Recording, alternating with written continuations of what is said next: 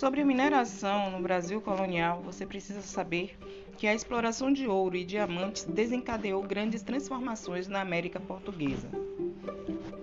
Promoveu o aumento populacional na colônia, a ocupação do interior e a formação de vilas e cidades. Estimulou o mercado interno e estabeleceu a integração de regiões distintas.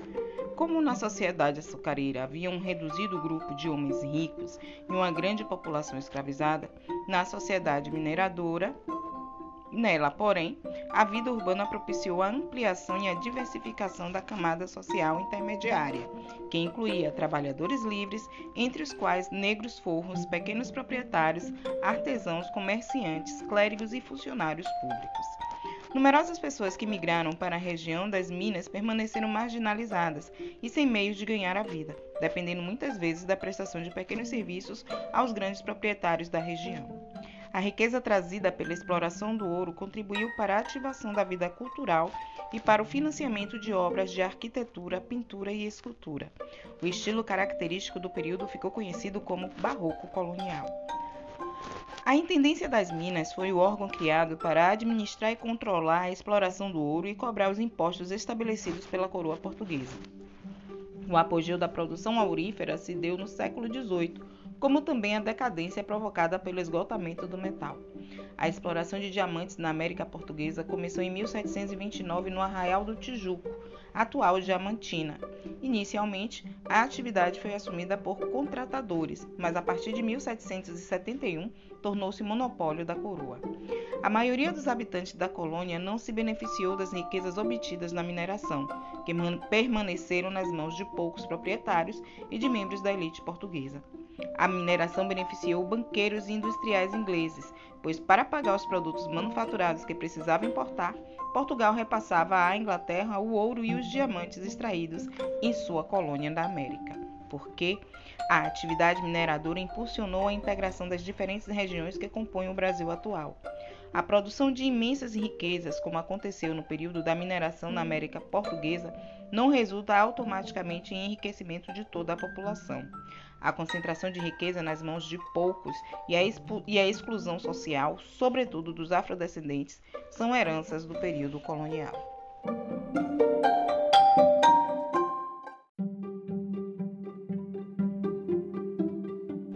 Sobre as atividades econômicas no período colonial, você precisa saber que a produção de açúcar foi a principal fonte de riqueza da coroa portuguesa em sua colônia na América. A cana-de-açúcar era cultivada em grandes propriedades e se destinava à produção do açúcar para o mercado externo. Todo o trabalho, do plantio da cana à produção e transporte do açúcar, era realizado por mão de obra escravizada.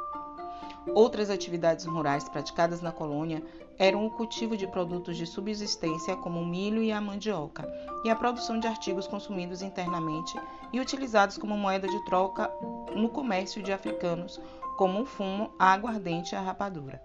A pecuária produzia carne para alimentação e fornecia couro para a confecção de roupas e arreios. O gado também era utilizado para mover moendas nos engenhos. A sociedade açucareira tinha os senhores de engenho no topo e os africanos escravizados na base.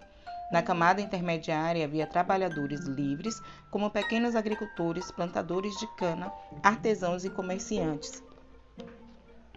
Alguns comerciantes de grosso trato acumularam grandes fortunas.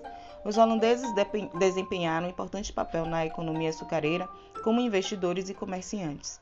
Sob a união das coroas ibéricas, foram proibidos de comercializar o açúcar produzido na América, o que os motivou a invadir o nordeste da colônia, onde permaneceram por mais de 20 anos, tendo o apoio dos senhores de engenho e mesmo da coroa portuguesa. A expulsão dos holandeses resultou em uma crise na economia nordestina, pois o açúcar produzido por eles nas Antilhas passou a concorrer com o da colônia portuguesa porque a produção do açúcar, baseada no latifúndio e no trabalho escravo, marcou fortemente a formação do povo brasileiro. A concentração de terra nas mãos de poucos proprietários e as imensas desigualdades sociais, em prejuízo principalmente dos afrodescendentes, têm suas raízes na sociedade açucareira colonial.